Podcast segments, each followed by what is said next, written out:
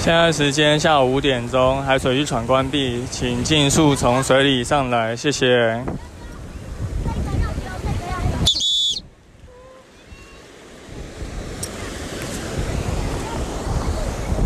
Hello，大家好，你现在收听的是救生日常，我是焦哥，来到我们戏水安全 EP 十五，我们这一次要讲的主题是上次有提过的防溺水塘考的下集，对，就是焦哥今天要来解释一下。来帮大家分析到底这十五题考题的内容到底它的对错原因为何？如果你是还没有做过这个防溺水塘考测验的朋友，你可以上我们的 FB 粉丝团，你就会看到现在已经有八百多个人分享，对，应该有上万人做过吧，所以大家的成绩都蛮不怎么样，血流成河。所以如果你还没做的话，对，可以赶快找时间上去做一下。那焦哥等下也会把这个资讯放在底下的 show note，让大家可以及时再去做一下。好，那今天比较不同、蛮特别的，我们今天有一位特别来宾，对，被我凹来录音，因为一个人录这个实在是有点枯燥，我怕我的观众都流失了，所以这次特别找了一位朋友客串，就是支持录音，然后他等一下会。就是我会念一题题目，然后请他回答，然后我们等下可以看一下他原本做是几分，然后现在再做一次，分数会不会比上次更高，还是比上次更低？好，那我们就先请他来跟大家打个招呼。Hello，Hello，大家好，我是 Chloe。我上次我已经已经做过那个了，我五十八分。五十八分哦，就是没有及格嘛，不错啦。我自己观察，大大家平均分数大概是五十到七十之间呐，对，就蛮少人超过七十。只要你有超过七十，基本上就算程度蛮好了，对，所以五十八分其实还还 OK。好，那可以，你准备好了吗？可以，我有点怕我没有进步。好，那我们就来开始喽。好，那我们那个防溺水塘考基本上它就是会有十五题，然后希望大家是以直觉来回答，因为如果你是非直觉，你到时候如果真的发生意外的时候，你不一定能够反映出你在学科上考试的状况，所以就会希望大家以直觉来回答。然后我们有四个选项，然后就一个选项是对的。好，那第一题是某天炎热的午后，你跟朋友一起到溪边去泡脚消暑，那因为好奇心，你的朋友。跑到溪中想要看有没有鱼，结果一不小心滑落深潭。那这时候你要做的第一件事是什么？A. 立刻跳到水里救他；B. 打电话报警求援；C. 找救生圈扔给他；D. 大声呼叫这里有人溺水了。那么，请问我们可以的答案是？我会选救生。好，那个各位观众，上次有请你们把那个答案先记下来嘛？那这一题的答案是什么？这题答案是 D，就是要大声呼救，这里有溺水。那为什么是 D 呢？我们可以看一下这个题目的描述哈。他说你的朋友掉到深潭里面嘛，那他问你要做第一件事情。基本上这四件事情都要做，可是就是事情是有它的顺序跟重要性的差别的。如果我们先做 A 好，立刻跳下水去救他，可如果你没救他，没有救成功，那不就变成你们两个人都一起溺水吗？就大家不知道有没有注意到这两天的新闻，就是好像屏东一个什么鸳鸯瀑布吧，有十个人群聚，然后就就发生了。其中一名民众溺水，然后他的朋友跳下去救他，就有两个人一起就是溺毙，就前两天的新闻而已。所以跳下去救他就不会是我们的第一选择。再来打电话报警求援的部分，当然报警是很重要，可如果你在一个荒郊野岭没有讯号的地方，那你报警，你可能要跑到比较远的地方才有讯号。那个那时候你的朋友早就不知道就是沉到哪里去了，所以。打电话报警求援也不会是我们首要要做的事情。那至于 C 呢，丢救生圈扔给他这件事蛮合理的。如果当然你手边有救生圈，你可以马上及时扔给他，这件事情也是越早做越好。那为什么答案是 D 呢？因为你大声呼救。这里有人溺水，是你要先让旁边的人知道这里有人溺水这件事情。那让旁边的人知道，当然有两个原因。第一个就是你可以让旁边的人来协助你救援。那第二个原因当然就是你身边不一定有这些已经就是可以扔给溺水民众的一些辅具或是装置。那其他的民众可能可以协助来帮你做救援的动作。再就是你要警示其他。旁边的人，因为可能那时候的一个发生状况不会只造成你的朋友就是溺水，如果是一个呃那边是容易滑落的一个地方，可能也有其他民众在旁边，然后他也有可能会发生滑落这个现象掉到深潭里面，那你去做示警的一个动作，让大家知道。你要小心目前这样的一个状况，然后这里有人出事，那后续的这几件事情，不管是跳下水救他，或是报警求援，或是找救生圈扔给他，都是你自己或是旁边的人都可以来协助做的事情。所以第一件事情最重要就是你要示警，让大家知道这件事情。所以答案就是 D。好，那我们可以非常的棒，第一就来就先承让一题。可是我的题，我的答案很合理耶。合理是合理啊，其实这四个答案都合理啊，就是跳下水那件事情比较不合理。就是如果你不是一个受过专业训练的，就是专业人士，建议是不要跳下水去救人呐。所以这题我们答案就是还是会建议是 D。好，那我们要来下一题。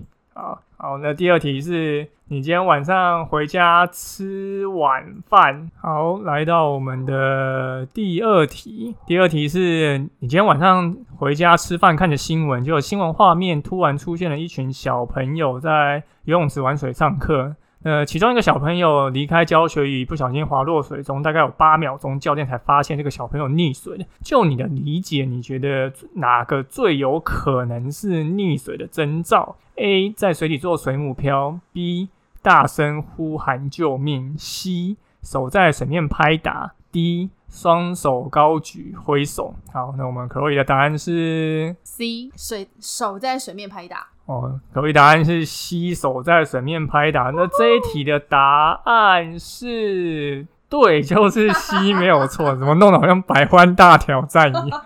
对，那为什么是 C 呢？基本上，嗯，焦哥之前有写过一篇文章，就是关于溺水的征兆，大概有十种，其实比较常见的征兆，而而这十种其实都不是那么容易观察。那一般人其实可能大家都学过水母漂，可他。不一定能够在就是发生溺水的状况的时候做出啊。根据焦哥自己看过超过一百人溺水的经验哦，就我没有看过有人溺水的时候会做水母漂。这件这件事情其实真的是你要有意识做这件事情，就是你才会做得出来。就大家可以去做意向训练哦。很多人可能不做水母漂，就觉得没有人会救他。其实你你还是会有朋友了，对。然后就算你迟早会发现你，所以当你发觉你没有办法。就是靠自己的能力解除溺水的状况，那你就是用最省力的方式等待救援。所以这一题我们，呃，做水母漂是一个好的方式，可是它通常不会是大家会做的应对溺水的策略。那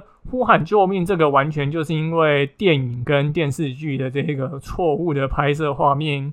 引导大家以为会有这样的状况，可能大家都看过什么电影《海滩救难队》啊，或是其他相关的，就是反正有人溺水影片，就是演员就是跟第一一样，就不管是挥手或者叫救命，都是做的非常就是淋漓尽致。对，可是事实上，如果你能够在就是水里面做到。就大声呼喊救命跟挥手，代表你的游泳能力应该蛮好的，不然一般人可能还会一直在水里面载浮载沉，想要去呼吸。那你你就是因为呼不到气，你才会发生溺水。所以你要先能够吸到气，才有可能办法讲话。那你吸不太到气，基本上你是很难做出挥手跟救命动作。不是说这两个动作不会出现，而是几率其实真的很低。所以多数人其实发生溺水的状况的时候，是可能你的头会完全几乎在水里面，那手。会稍微超出可能手掌的范围，然后弄起一些些水花。那从外人看起来，其实就很像是他在玩水。所以，如果你不是一个有常年救生经验的人，其实你很难观察出溺水的征兆。所以这一题的答案是：吸手在水面上拍打。好，我们来看接下来第三题。第三题是你们今天一群好友跑去深山的瀑布溯溪。嗯，好，在水里游泳非常舒服，这就是废话。好，然后其中一位朋友想从瀑布旁。一跃而下，跳进深潭。这时候哪件事情是你一定要提醒他的？哦，这一题其实跟之前那一题焦哥有稍微做了一点点的语句修改，会让这个答案选起来更适切。所以。如果有听众发觉题目跟原本的不太一样，这是没错的。好，那我们的 A 是要穿上提醒他穿上救生衣，B 是检查深潭水深，C 是用很帅的后空翻落水，D 是套着游泳圈一起跳。那哪件事情是你一定要提醒他的？我 A 和 B 会犹豫，然后我应该选选 B。好，B 是检查水深。好，没错，我们这题答案就是检查水深。A 跟 B 犹豫嘛，这很合理，因为原本，嗯，焦哥在看了这么多人做，然后也有些民众还有去反映，有些答案是比较模糊一点的，所以这一题题的语速语语句后来有做一些描述，会让这个答案更明确，是 B 检查水深这件事情。那 A 其实穿上救生衣这件事情是非常重要，可是。我们会发觉，除非你是正规的商业的溯溪团，或者是你是资深的戏水玩家，不然大多数一般民众其实去溪边玩水根本不会穿救生衣。焦哥必须老实说了，我自己去。西边玩从来没有穿过救生衣，因为我对于我自己的游泳能力知道到什么样那个程度，我知道哪些情况下我不会去冒险，那所以我就自己是不会穿上救生衣。所以我自己跳水的时候也是完全不会穿上救生衣。那我们也会看到很多国外，你可能在 IG 上或是 Facebook 上，其实有看到很多跳水影片，他们可能是专业的。跳水选手或是其他有在做比较极限冒险的玩家，他们其实也没有办法去穿救生衣，也不能说没有办法，他们就是不会穿救生衣去做跳水。那你说这样是错的吗？你也不能说他完全错，因为人家有评估过自己的能力，知道要怎么样去。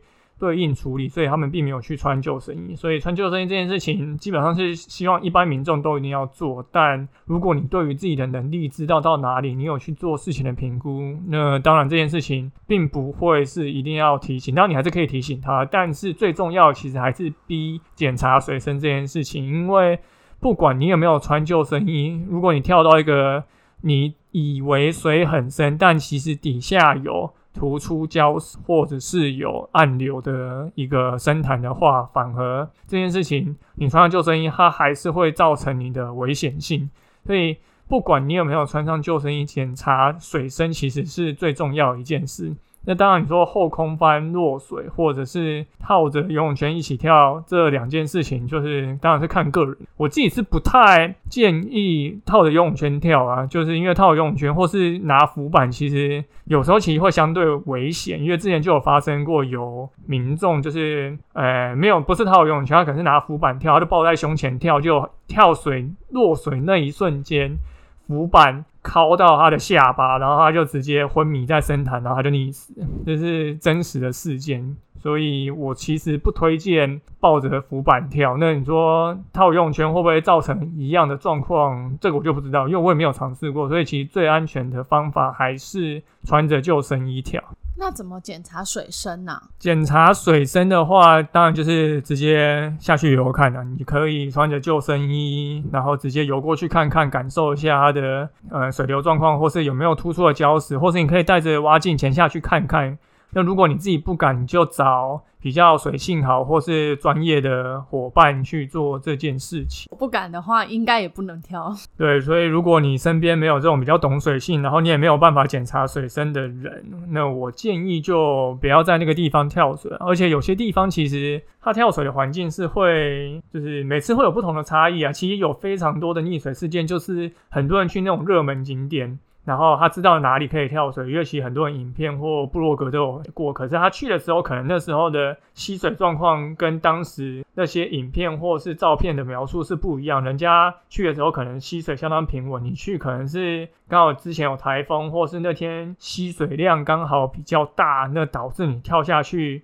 的状况跟影片或是别人照片描述是完全不同的，所以其实每一次的跳水状况都会不一样。所以你检查过一次水深，不代表你下次不需要再检查水深。这个是每一次你去做跳水这个游戏活动都一定要再重新做一次。好，来到我们的第四题。第四题是有天你跟朋友相约去溪边烤肉，哎，媒体都去溪边这样，你看溪边真的很危险哦，媒体都出溪边，然后你想要尝试跳水。但基于安全，你穿上救生衣，结果在落水时却不小心卡在蓝沙坝形成的翻滚漩涡中。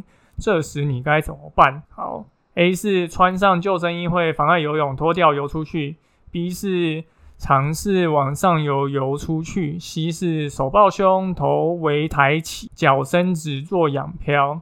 D 是往岩壁游，躲在水流与岩壁的空间等待救援。这一题的答案也有稍微做了一些描述上的调整。那可以，这题的答案你会选择是 C，而且我看不懂 D。好，我们可以选 C 哈。D 是什么？哦，D 是往岩壁端游，躲在水流跟岩壁间等待救援。基本上就是要你躲在那个就是落下的这个水跟。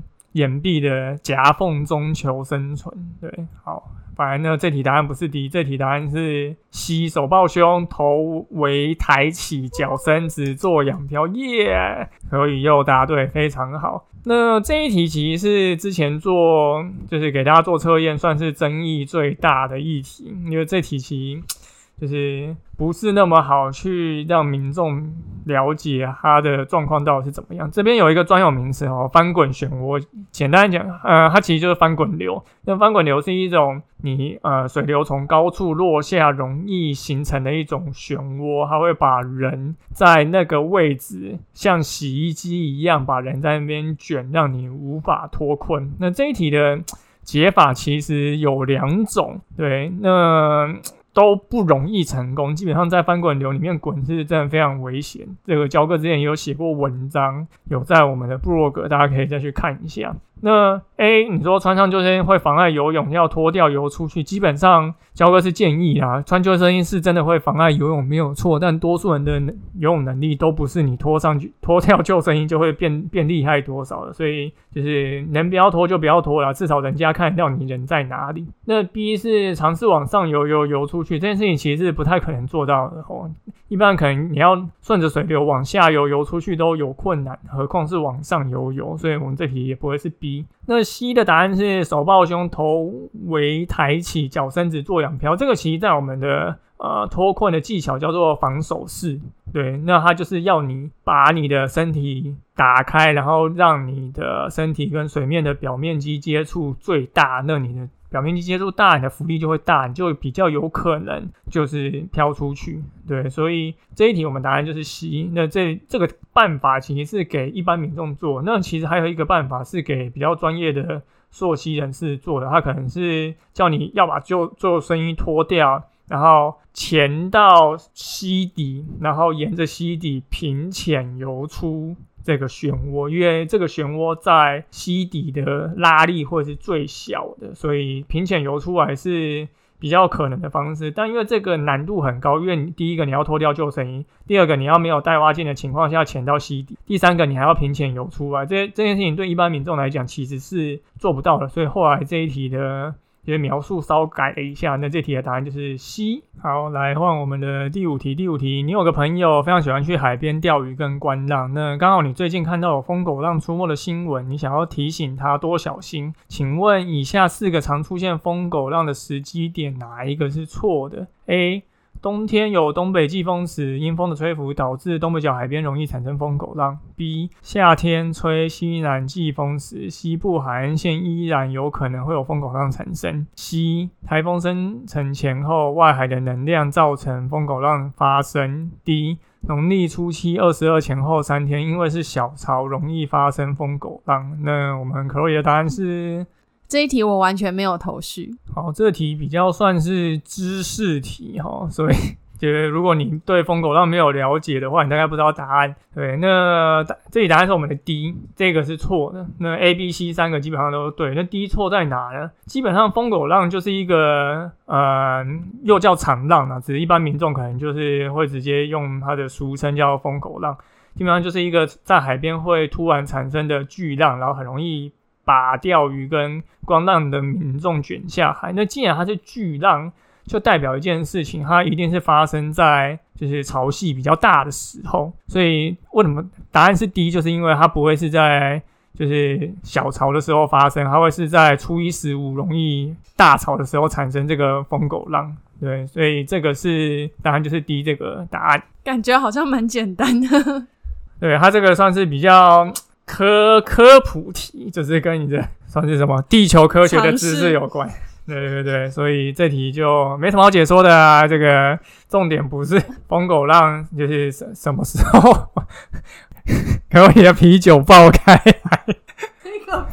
对，好，我们要等待他，你要清洁一下桌子。好，我们等待他清洁一下这个桌子。他可能觉得喝酒回答会他的答案准确性更高一点。好，好，我们稍等一下啊。好，那这一题我就随便点一个答案呢。啊，好，那再来第六题。听说这几年台湾最热门的冬天活活动就是跑去野溪泡温泉。那你也想要去，所以跟了几个朋友研究路线，准备要出发。那有哪些事情是你应该要做的行前准备？A. 野溪温泉都位在山林里面，穿着休闲散步的服装前往即可。B. 玩水才需要帮行李做防水处理，泡野溪温泉不用。C. 为了怕遇到落石，戴着头盔前往野溪温泉也是非常正常的。第一，冬天枯水期吸水量应该很小，应该不用带救生装备吧？那我们可以的答案是 C。好，那这题答案是 C 哦，没有错。这题应该是基本送分题啦，就大家应该都要答对。对这个描述应该就看得出来，戴头盔其实是蛮正常的，因为野溪温泉基本上都是位于山谷里面吼，所以戴头盔防落石其实是非常应该要做的。那如果你没有岩盔，你可能戴嗯骑脚踏车的安全帽啊，这种东西其实也是可以，或是跟朋友借嘛，就是。这个安全帽，骑脚车安全帽应该是很多人都有，所以还是建议戴着的比较安全。那当然，你说你去那种比较宽阔型的野溪温泉，要不要戴头盔？这个风险就是自己去做评估跟考量。好，那我们下一题，第七题，你和朋友到一个没有救生员的公共海滩去戏水。那突然发觉这个水深已经到了胸口，就人也离岸边越来越远，想要走回岸上，又发觉走不动。那这时候你该怎么办呢？A. 往两侧走或游，想办法离开水流范围。B. 走不动就用游的直线游回岸上。C. 等等看看岸上的朋友会不会发现自己。D. 潜至水底。避开水流，用潜泳的方式游回岸边。好，那我们可以的答案是 D 吧？好，D 是潜至水底，避开水流，用潜泳游去岸边。好，那我们这一题的答案，好，先先来看一下。通常，嗯，焦哥自己在海边大概当了今年期啊，今年没有当到，就是已经在海边当了四年救生员。期这个。溺水状况在海边非常容易看到，很多人就是喜欢来海边玩，然后就跑到那个我们围的警戒范围最深的地方，然后玩累了以后，发觉自己走不回来，也有可能是因为涨潮，海水有往外的拉力，或者是刚好可能那边有出现了说水流或者是离岸流往外面带，那走不回来的时候，你就会发觉很多人就会想说啊，我会游泳嘛，所以我走不回来，我就用游的，他就会选择用 B。但一般人去海边玩，基本上不会带蛙镜，所以在没有蛙镜的情况下，大家会怎么游？他可能就是手就是左右乱挥游几下，所以其实那个游是完全没有效果的，然后反而会让你离岸边越来越远，所以 B 就不是一个好的做法。所以我们这时候其实要做应该是 A，你要想办法走离开或游离开这个不管是水流还是离岸流的范围，然后再想办法回到岸上。那当然如果你来不及回到岸上，或是还是走不回来，你可能就是做仰漂带鱼。那离开那个水流范围再回来，是一个比较好的状况。即便你游泳能力很厉害，你可以跟水流对干，然后逆着游回来。但也建议不要浪费这个体力吼，因为多数人其实都太大看自己的游泳能力，可能在游泳池可以游个一千公尺不停，可是那个是在你有带蛙镜、无风无浪的情况下，可是在海边完全就是不一样的一个环境，所以这件事情就是。能节省体力的方式游当然是最好。那你说吸等等看，等岸上的朋友会不会发现自己？那如果一直没等到你，啊，你不就越来越远了嘛？所以吸也是不建议。你还可以，你还是可以先尝试，就是用 A 的方法脱困。如果没有办法脱困，再想办法在。海上做水母漂或养漂带人，那朋友还是会有机会发现。那第一为什么是错的呢？就跟 B 的道理是一样，因为你不会带蛙镜，所以你要潜泳，就是潜到水里面，然后游过去，其实那个是蛮困难的啊。你还要先赶在水里面张开眼睛，而且即便在海里面，你张开眼睛，你可能也没有办法看清楚前面的方向，你也不知道你游的是不是直线，而且一般人潜泳的距离是能游多远，其实那个距离是很有限的，所以就完全不建议就是用潜泳的方式游回来。那低自会自潜的人适不适合用低的方法？会自潜的人。因为一般自潜其实都还是会戴面镜的，而且就是在水里张开眼睛看不清楚这件事情就是事实，就是不管你是有近视没近视的人，其实就是看不到。对，可我刚刚有在旁边偶可，因为他距离 蛮远的，所以他就是大家可能没有听到他偶的声音这样。对，所以就是之前也是建议还是用离开水流的方式这样子。那如果我戴面镜就可以用低的方法？如果你有戴面镜，你可以试试看呐。但因为自潜人的游泳能力哦，这要讲点有点地图炮的话，通常都是靠蛙鞋。对他们不一定是本身游泳能力有多强，所以。如果你去海边玩水，一般是不会穿着蛙鞋下水的。所以，如果只用脚打水的，就是游泳能力其实是蛮不够力的。对，所以是不建议这样做。也是可能会耗体。对，也是耗体力这样。好，第八题，你跟朋友在网络上买了新的独木舟跟 SUP，打算从某个地方下水玩，但在返程的时候发觉水流过强，你就没力了。然后朋友也离你越来越远，此时你该怎么办？A. 大声呼救；B. 放弃往回滑改顺流前进；C. 将桨高举旋转；D. 打电话报警求援。好，那可以的答案是，我会想选 A 和 C，可以两个一起吗？A 和 C，好，A 是大声呼救，C 是加桨高举旋转，一起啊！好，那我们给你半对，好。那这一题答案是 C 吼，将桨高举旋转，这其实是一个国际通用的一个救援方式哦。这一题其实也有一些呃粉丝有在粉丝专业留言讲的一些想法，然后这边我也来跟大家解释一下。那 A 大声呼救其实是蛮多人直观的一个做法，那没有说这件事情不能做，你你可以试试看啊。可是这取决于你跟你朋友的距离，我不知道大家有没有在海边试着喊过你的朋友因为海边是。有风有浪的，所以其实那个环境是蛮嘈杂的，所以你的声音通常很容易就被吃掉。你除非距离可能没有超过二十公尺吧，不然你喊的声音是很难听到的。所以也有就是粉丝在 FB 说，问那可以吹哨子啊？就一般其实教练都会叫大家带哨子下去，没错，一般教练会叫大家带哨子下去。可我想问大家，你真的？滑沙堡的时候，你身上有带哨子的，可以举手我看一下。好，没有人举手，因为我们没有听众在前面嘛。但很多人其实是不会带哨子下水的，所以这件事情就是大家知道要带，但有多少人带？就像大家知道去溪边玩，可能要穿溯溪鞋，可能要带救生衣，东西要做防水，可是有多少人真的有去做这件事情？其实很少，所以。后来其实很多救生衣就会直接有附哨子，然后就是它就是有绑在这个救生衣上。可那个哨子基本上是一个很不不能说很烂，就是很很一般一般的那种就是哨子，它的吹的音量是很有限的。就是我不知道大家有没有吹过哨子，吹过吹哨子其实是。需要练习，不是那么容易哦。因为在游泳池当救生员的时候，我几乎很少吹过哨子。可是，在海边当救生员的时候，我每天都在吹哨子。那个哨子吹的好不好，基本上就可以知道你这个救生员菜不菜。你如果听到那个声音是会啪咔的，就是啊，这个一定是菜鸟，不会吹哨子。就跟如果你有看一些球赛，不管是排球、篮球，那个裁判在吹哨，你就会听到有些哨子是锐利度很高。然后声音是很饱和，声音可以传很远的。可有些声音是很散，很像是在喷口水。那个声音的穿透力其实是有差别。那一般人如果不知道怎么吹哨，那个哨子其实声音能传的距离是很有限。然后有时候跟那个哨子的款式也有关系。那我们去户外玩是不是要练习吹哨子？我觉得。要练习，然后你最好是在一个人超多的地方练习，就让大家知道你不是。你说像是去华山公园那样子，或是你就去，就是真的你要去很多人的地方，就你要让人家知道你吹哨子不是在求救，是在练习。哦，可是我还是要去空旷的地方练习，人多空旷。我觉得不一定要人多空旷，不要有人揍你的那个地方。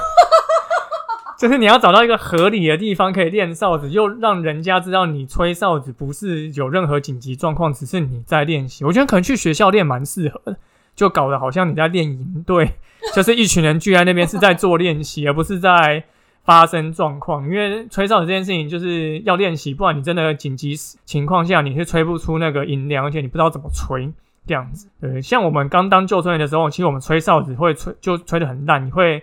可能吹有点不好意思，或者你会没有办法吹出那个紧急感，你就会不知道在吹什么东西，就会被笑。所以吹哨子其实是需要练习，然后再来。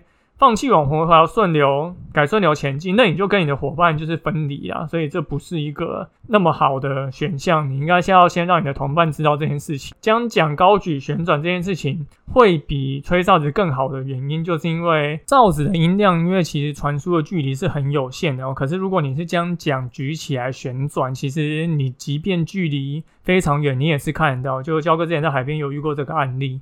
就我们有看到一个华萨尔的民众，在我们离我们起码至少两三百公尺远的地方，基本上那个距离吹哨子根本不可能有人听到。然后我们就觉得他似乎是想要回到岸边，但又划不回来。我们观察了一个小时，然后他都没有做出任何疑似求援的动作。可是天色越来越暗，我们就觉得。他应该是不行的，然后他也没有要求援，然后我们就打给海巡署，然后就海巡署就拿望远镜出来看，然后就开船过去救他，然后这件事情一样，隔天就上新闻了。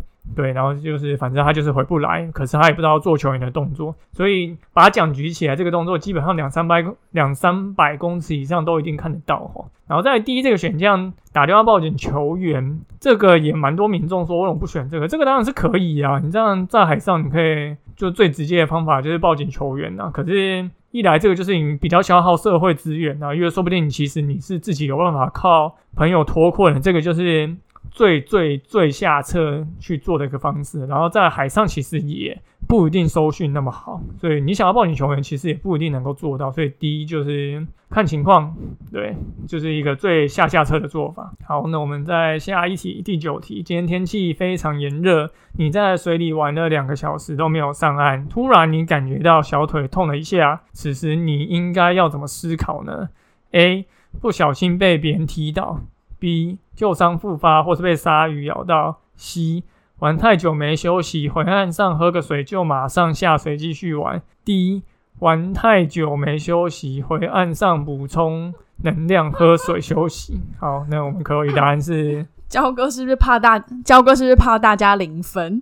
这个应该也是送分题吧？那你觉得答案是？要上岸休息啊？所以，所以答案是 C。你确定哦？要看是 D 是 D。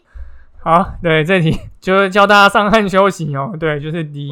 对，就是这个其实就有可能是你，呃，小腿抽筋的一个现象啊。其实焦哥设计这一题的题目就是要表示这件事情。在一般，你不要说溪边或海边好，游泳池其实你在游泳池里面小腿抽筋，就是一件非常可怕的事情呢。就是在水里抽筋，其实是很大众造成溺水的一个主要原因，因为。你没有办法直接在水里坐下来拉筋。那如果一一般人没有练过怎么在水里拉筋，这个情况其实是非常危险的哈。然后，即便是一个你踩到底的深度，你也不太可能单脚踩在地板，然后另外一只脚用手拉起来拉筋，然后就是舒缓你的肌肉。所以这一题就是要大家就赶紧上岸补充能量、喝水休息。对，然后真的是最好是等个。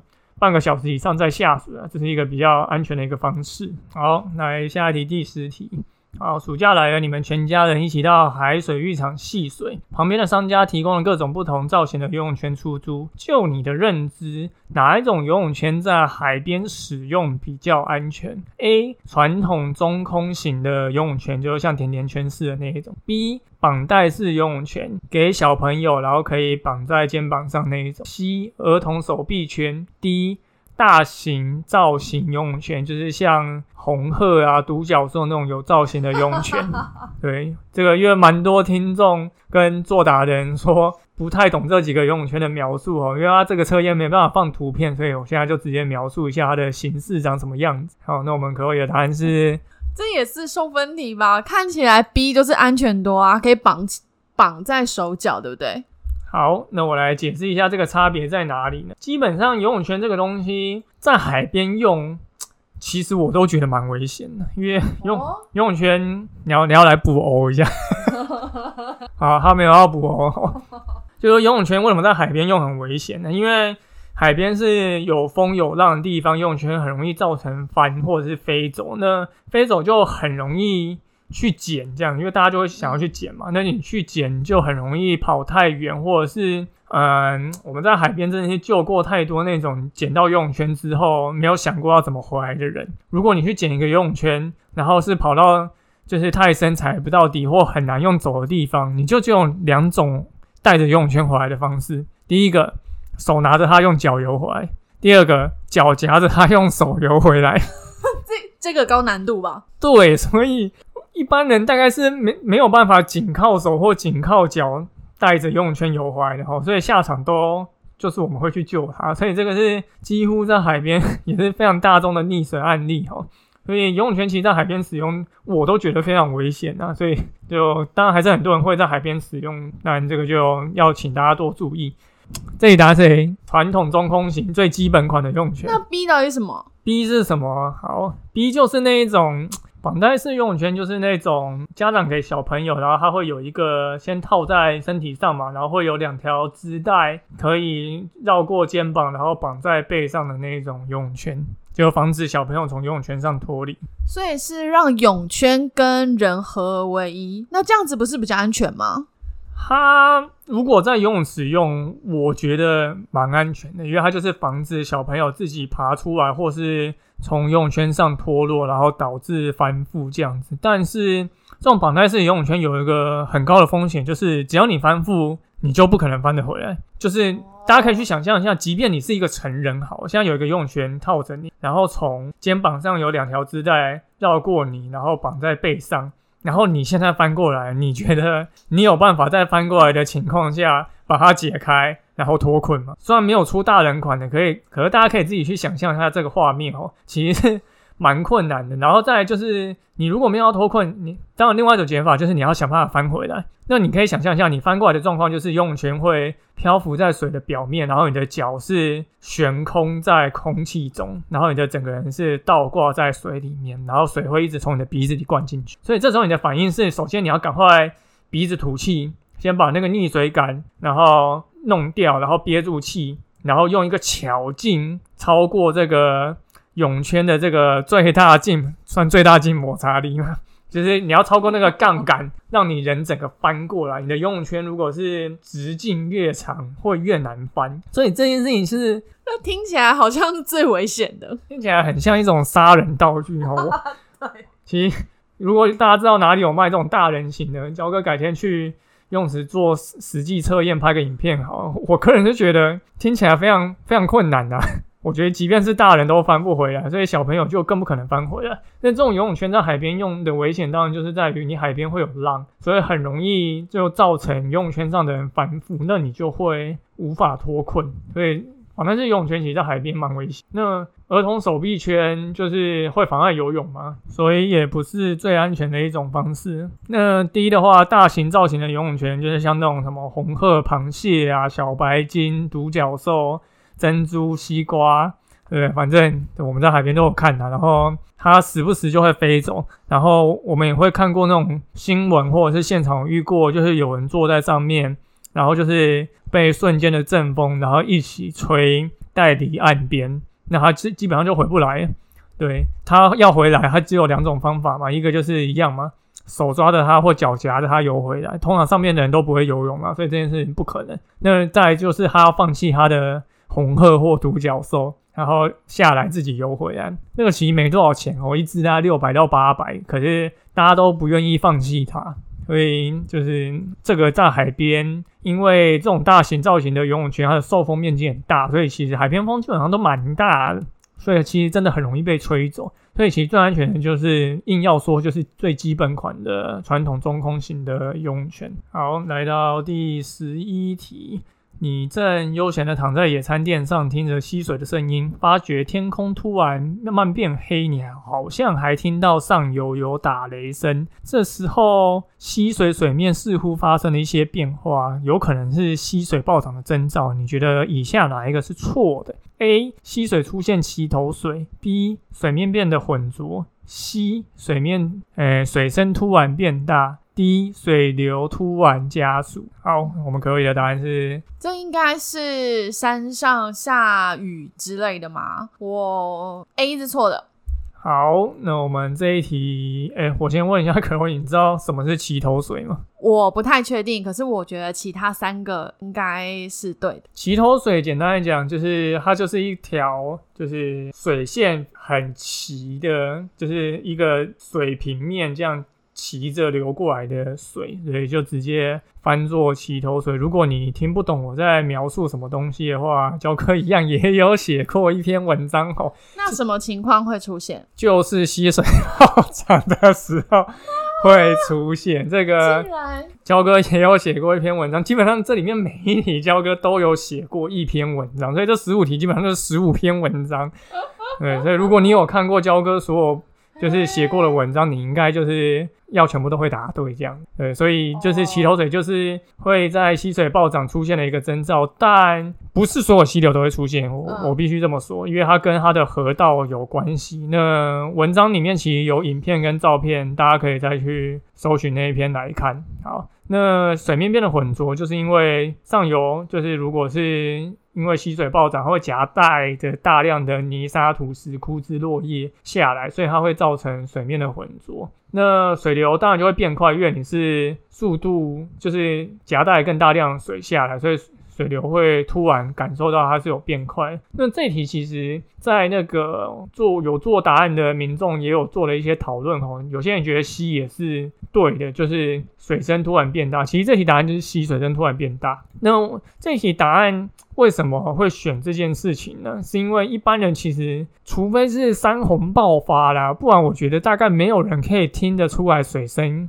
有什么样的变化？就是它的声音大小，就即便涨，除非是那种真的是很大量，跟泄洪一样的水声，不然一般人应该是听不出来水声变大这件事情。所以水声会不会变大？以物理上的条件说法，其实是会，可是真的没有人听得出来，因为真的太不明显了。对，所以这题答案就是可以说是就是 C 耶。好，呃，第十二题，你们一家人去饭店住，享受天伦之乐。你带着五岁的小朋友到饭店游泳池玩水，这时候你突然肚子饿了，想要去买东西吃，而你的另外一半刚好回房间拿房卡，这时候你应该要怎么做？A，在现场等另外一半回来看小孩之后，你再去贩卖部；B，自己先划下手机，然后等另外一半回来；C。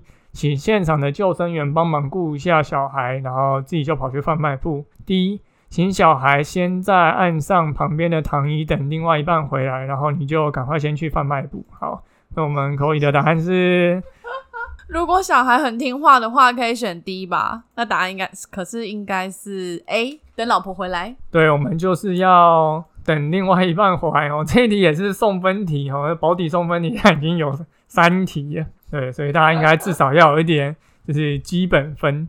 对，前面焦哥忘了解释一下这个分数哦。这个分数的算法基本上就是十五题嘛，总分一百，所以一题大概就是六到七分。对，所以你错一题大概就是扣六分或是扣七分。对，所以大概就可以算出来，就是自己做几这样。好，所以这应该很明显吧？就是千万不要，就是以为你的小孩。真的会很乖，我好像第一次选 D，不要太相信你的小孩啊！真的有太多意外都是发生在父母先去做很多其他事情，没有顾到小孩，结果小孩自己跑去比较深的池子玩，或者是在浅的池子，当然也是有可能发生意外。最常可能去做的事情就拿房卡嘛，拿毛巾上厕所，帮充气玩具充气，然后买东西吃。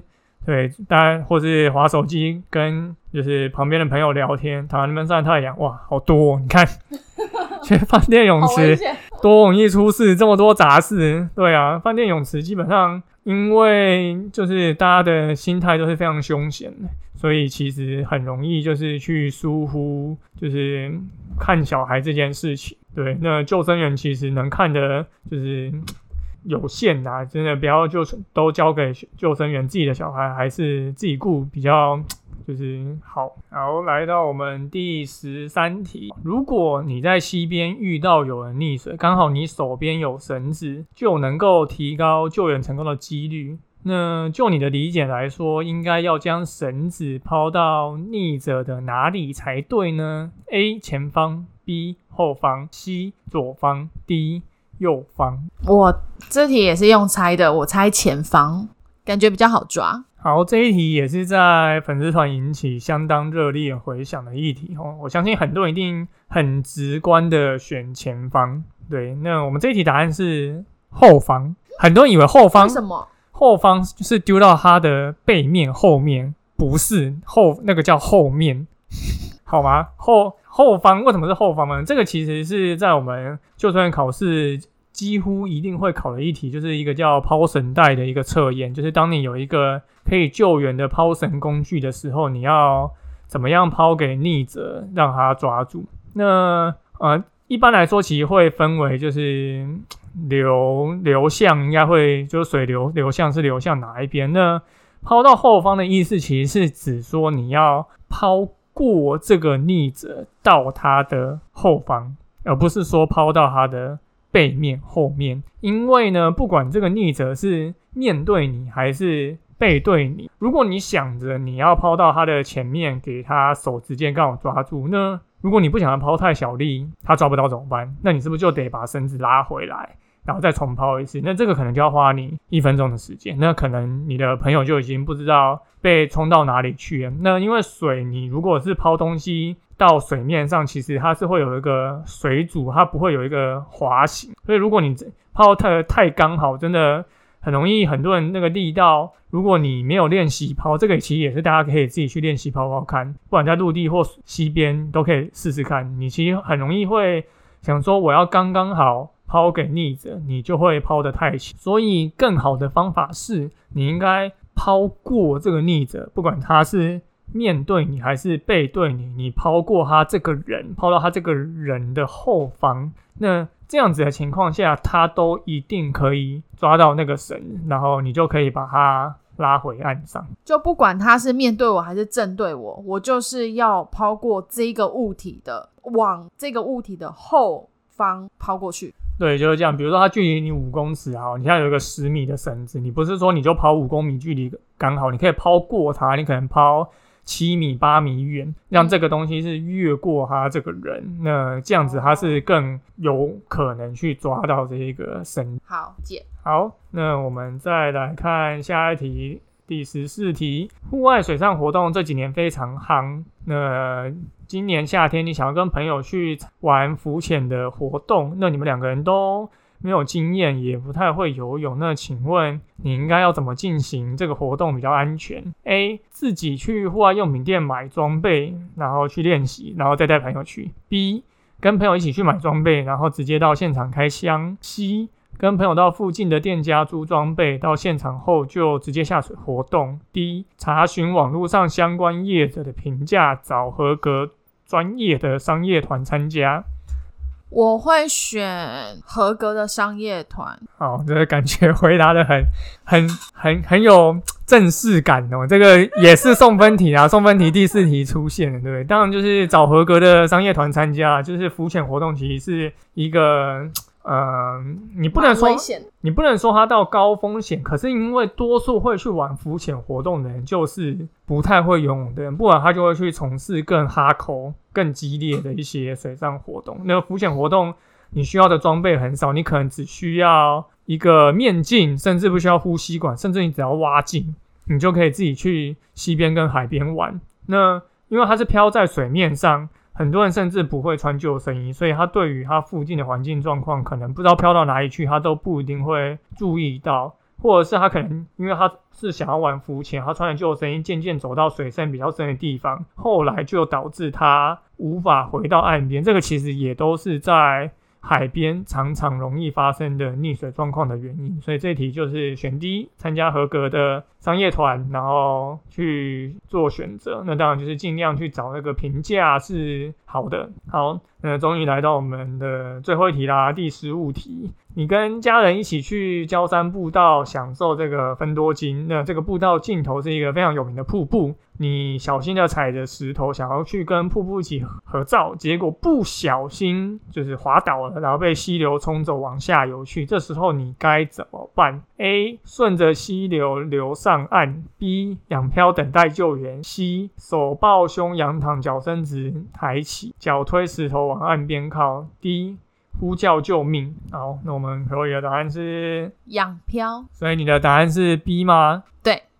好，这一题呢，诶，也算是比较可能有一点模糊，但这题其实选 C 是一个更好的方式。为什么？其实 C 我不知道大家有没有注意到，它其实就是在做一个类似仰漂动作。那它跟一般的仰漂差别在哪里呢？呃，我们先讲 A，你说顺着溪流游上岸，这个就前面有提到防守式这个方法嘛？那 C 基本上就是防守式的在延伸。那 A 这个其实我们会叫做攻击式，就是如果你是一个游泳能力的人，你可以想办法自己游回岸上，但你不应该是顺着溪流游，因为你顺着溪流那个流速是很快的，所以你才会被冲走。那你有可能顺着溪流游，你就是会撞到溪里面的河道的石头，你就可能直接昏迷。所以如果你要用攻击式的游法脱困，你应该是要逆着溪流，沿着四十五度角。往岸边游，而不是顺着流，因为顺着流那个流速太快，会有比较高的风险。基本上你是不太可能游得过这个溪流的流速。那呼喊救命当然也是一种方式啊，但就是如果你能够自己先自救的话，就可以先自己尝试。而且就是前面有提到，其实要呼喊救命这件事情是非常困难的，即便是在游泳池，那在西边就会变成是更困难。那 B 跟 C 的差别在哪里？嗯，在西边其实一般多数你会被溪流冲走的深度，你大概只要水深。超过膝盖以上，那个冲击的力量就会算是蛮有力的。那大概到大腿到屁股之间，你就很有可能会滑倒。如果你不是穿溯溪鞋那种具有防滑功能的鞋子的话，你走在一般的溪床，其实是有相当高的可能会滑倒。那在这个大腿到屁股之间这个深度滑倒的意思，就是说这个水深可能会在可能。八十到一百公分之间。那如果你做一般的仰漂，基本上仰漂是脚很难漂起来的，所以你会变成是说，你脚有可能会勾到这个吸床的底部，让你人往前趴，就是往前翻。那你就会变成是一个面朝前、脸朝前，然后头朝下游的一个方式。这种就跟 A 的状况很像，你很容易。让你的头直接撞击到溪里面的石头，导致受伤昏厥，然后进而产生溺水。所以 B 它基本上就是我们前面提到的一种防守式的方式。你把脚要稍微的微抬起，让你的脚不会去勾到溪床的底部的石头，造成你往前翻。那如果你在溪溪或河道遇到一些中间有大石头状况，你可以脚去。推这个石头，然后膝盖弯，渐渐的把你人往岸边推，往岸边靠。因为我们的脚一般来讲都会穿鞋子，即便不是做溪鞋，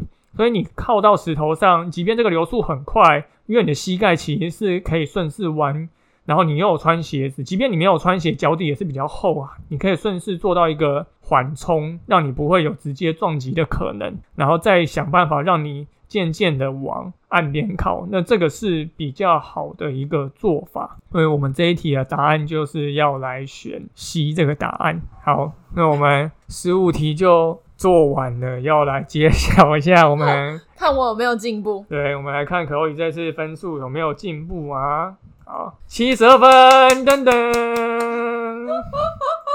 我至少及格了，对，及格了。然后这边要来再多做说明一下，哈，就恭喜大家终于完成这个测验。那我们也解说完了。那有些人对于为什么我明明拿到七十二分还不错，结果他的描述是你的安全恐怕令人堪忧。因为呢，嗯，我当初也有想说这个描述是不是有点严格，但我后来就想说，就是。你大概到八十分才是有可能是比呃，我记得八十分的描述是你可能就是可以化险为夷。那八十分以下到六十分是令人堪许堪忧，那六十分以下就是你应该是危危在旦夕，因为。第一个，这是我们在电脑上测验，我相信很多人还不是依照直觉去回答，所以你学科做的比数科好，其实是非常常见的事情，对，所以这个分数你一定要再高一点，你才有可能在现场做出反应。那再就是溺水的状况，基本上，即便你会回答这些答案，你在现场做出来，其实也不代表你就能够活下来，就你也不一定就不会溺水。你可以假设你七十二分，你就是有。二十八趴的几率会溺水，所以可能就代表你去玩四次水，你就有一次可能会溺水，你就会突然觉得，哎，七十二分好像真的还好，哎，没有到很高分，还是有一定的风险。因为溺水这种事情，就是你一发生，就是就很严重。就是如果大家有看过，就是焦哥之前写的文章，或是有听过焦哥的讲座的话，就会知道，其你只要发生溺水。然后就是溺死的几率超过五十 percent，就所以基本上你只要发生过一次，你只要发生过两次，你可能就有一次就是会阵亡。所以这件事情就是会非常的需要严谨的看待啊。所以如果大家分数不是那么理想，建议可以看分数下面基本上就有把答案写出来。那大家可以看完以后。再重新做一次测验，很多人就觉得看完以后答案就以为他会，真的没有。很多人做完测验错的还是错，我们不一定看完答案下次考试就会一百分哦，所以你最好还是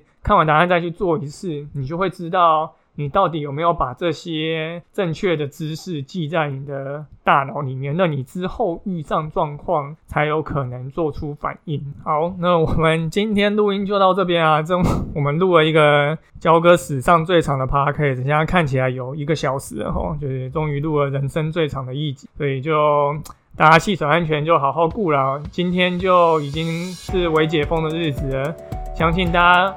应该已经按耐不住，会去溪边跟海边。即便不下水，其实我们会发觉，刚刚题目很多的状况都是没有在下水要玩水的情况下，就有可能会发生的意外。所以，就是大家要小心注意。那如果你对于这个测验觉得很有意义的话，也欢迎就是把这个测验分享给你身边的朋友。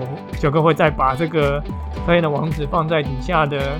中诺和资讯，好，那就很开心你今天收听我们的救生日常，欢迎大家到 Apple Podcast 给我们五颗星，也可以私讯我们的 IG，然后给我们一些回馈，或是你有想要听什么样的主题，也欢迎跟我们说，我们就下次再见喽，拜拜。